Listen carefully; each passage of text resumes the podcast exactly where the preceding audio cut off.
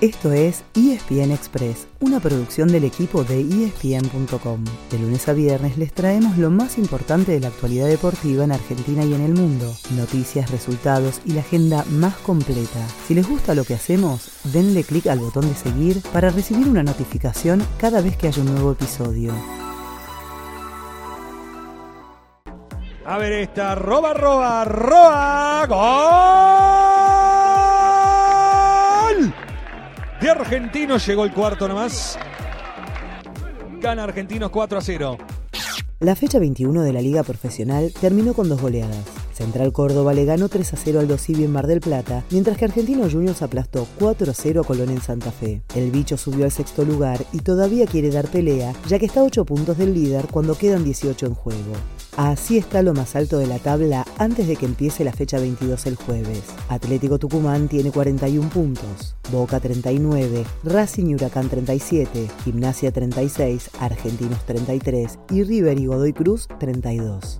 De cualquier manera, habrá otro foco de interés antes de que siga el torneo local, porque esta semana se juegan los cuatro cruces de cuartos de final de la Copa Argentina. Arrancan hoy a las 4 de la tarde en San Luis con Banfield Godoy Cruz y se completan mañana con triple programa. También a las 16 horas, pero en Chaco será el turno de Independiente y Talleres. A las 7 de la tarde en La Rioja chocan Patronato y River. Y a las 10 de la noche en Mendoza cierran Quilmes y Boca. Si ganan Millonarios y Ceneices, tendrán que eliminarse entre sí en semifinales reales.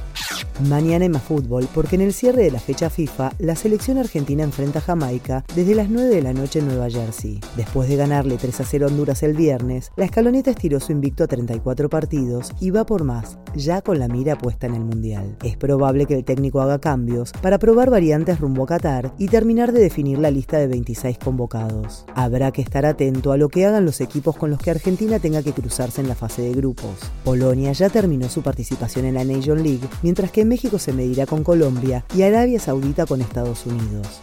Ya que hablamos de la Nation League, les contamos lo que pasó ayer y lo que hay pendiente para hoy. Hubo partidazo entre Inglaterra y Alemania que terminaron 3 a 3 en Wembley, pero no había nada en juego, ya que ambos llegaban eliminados y los ingleses incluso ya estaban descendidos. El partido que definía el ganador de ese grupo fue entre dos selecciones que no irán al Mundial, Hungría e Italia. A los húngaros les alcanzaba con empatar en casa, pero la Zurra ganó 2 a 0 y se unió a Croacia y Países Bajos. El cuarto y último finalista saldrá hoy del duelo directo entre Portugal y España a las 15.45 y por Star Plus. Cristiano Ronaldo y compañía llegan dos puntos arriba, así que el empate le daría la clasificación.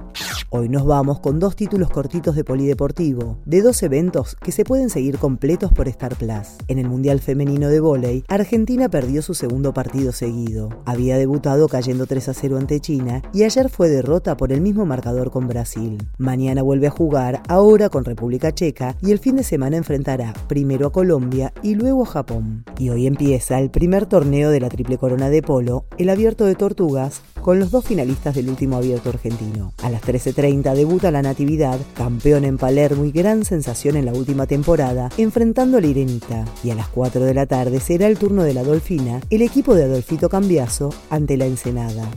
Ese fue el final del episodio de hoy. De lunes a viernes, al comenzar el día, les contamos lo que pasó y lo que se viene en el mundo del deporte. Los esperamos en el próximo episodio con mucho más ESPN Express.